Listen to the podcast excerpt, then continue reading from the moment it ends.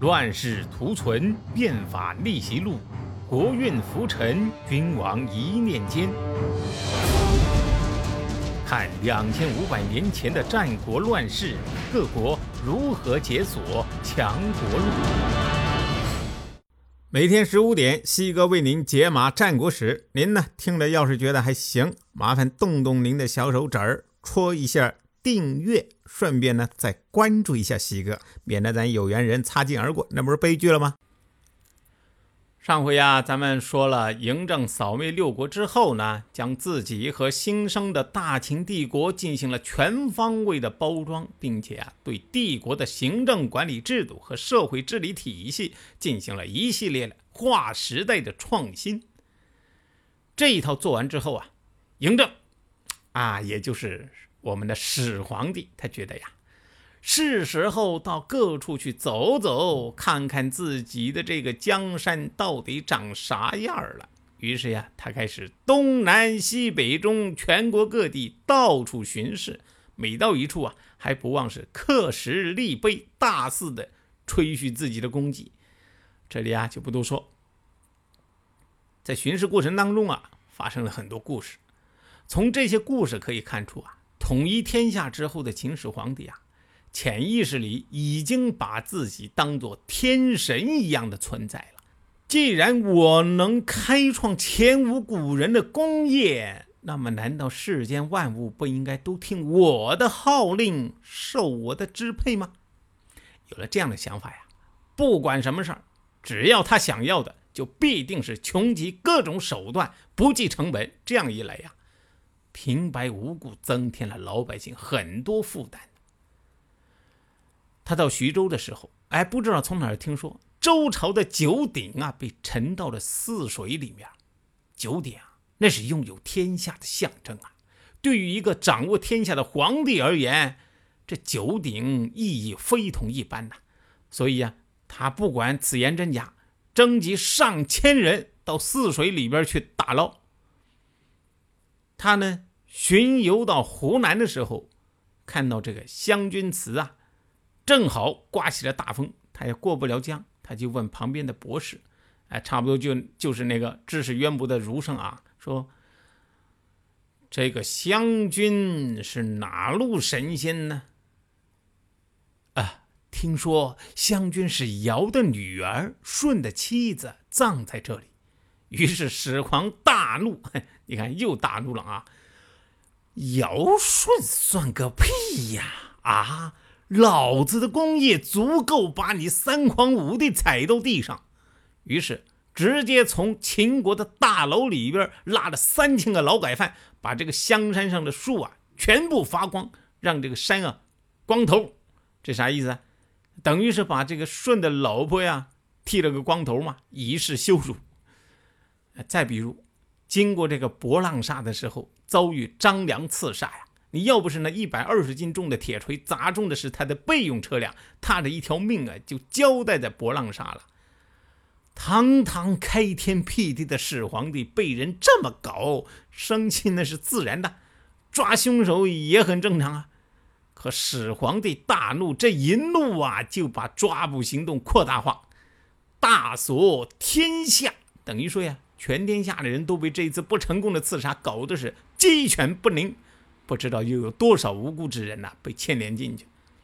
你就像当年这个萨达姆遭遇刺杀呀，一口气用毒气弹杀死了全村人一样，这权力太大，没法不任性的。其实呀，这些都还是小 case。除了喜欢大怒啊，始皇帝也急切的希望自己的帝国能一夜之间。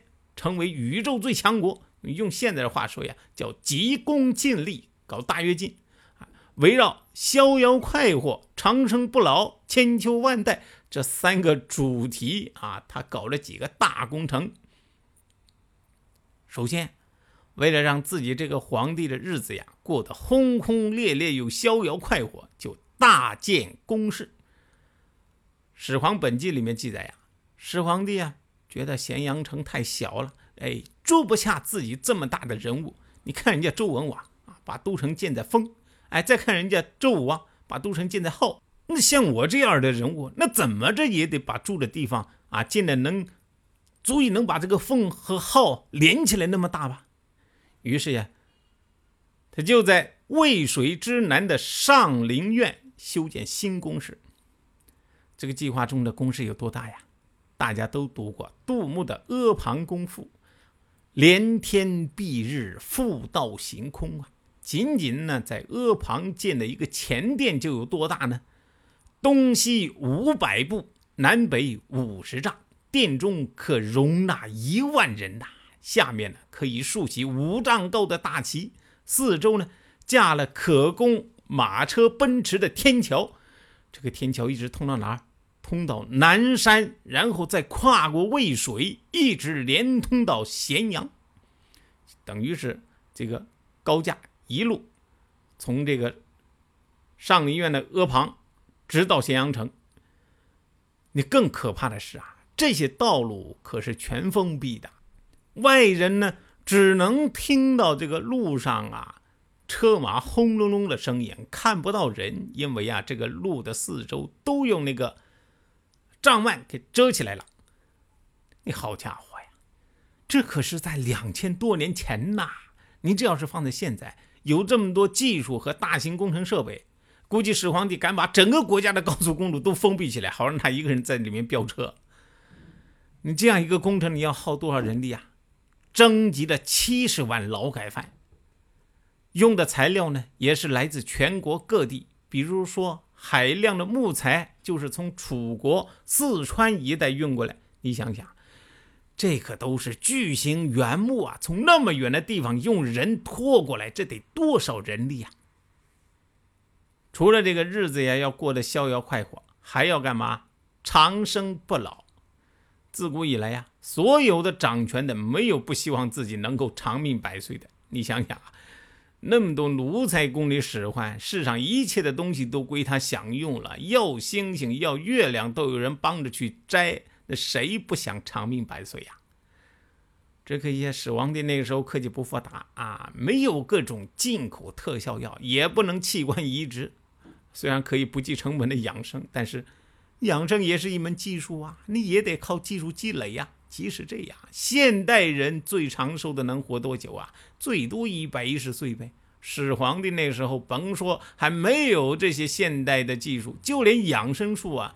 那个时候也还处在初始的摸索阶段，百事都不见得一灵啊！哎，只能说这个始皇帝生错了时代呀。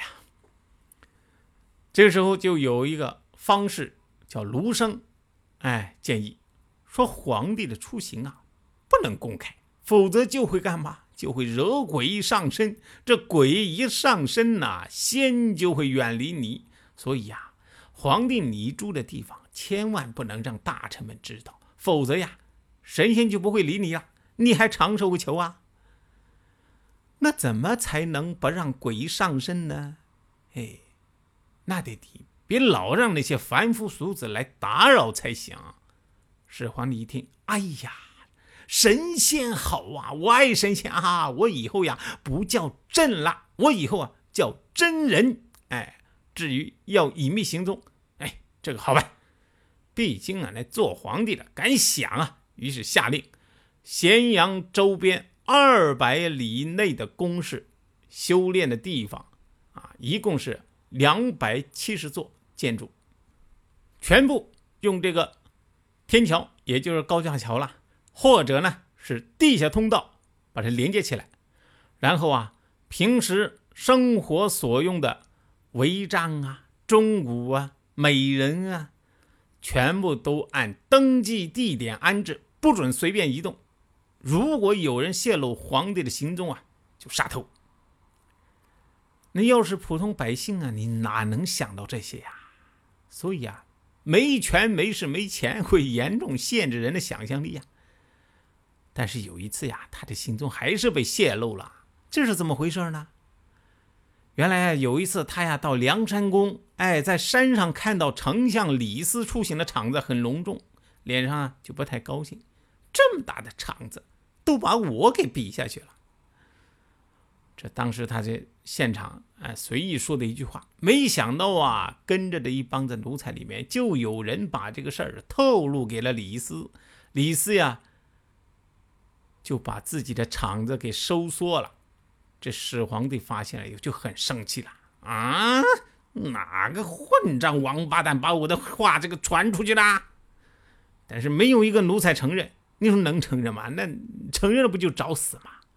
但是始皇帝他有办法呀，都不认识吗？一群奴才都给我杀喽！此后呀，再没人敢干这样的事儿了。那么始皇帝为了能让自己的江山千秋万代，还干过哪些大工程？这些他自以为能让江山千秋万代的大工程，为何反而成了大秦帝国的催命符呢？且听下回分解。谁按下了礼崩乐坏的启动键？哪些小弟逆袭成带头大哥？哪些大哥被带进了坑？又有多少君王魂断强国路？西哥从《资治通鉴》《战国策》《史记》中筛出战国大事件，为您剖析国运密码，轻松理清战国乱史。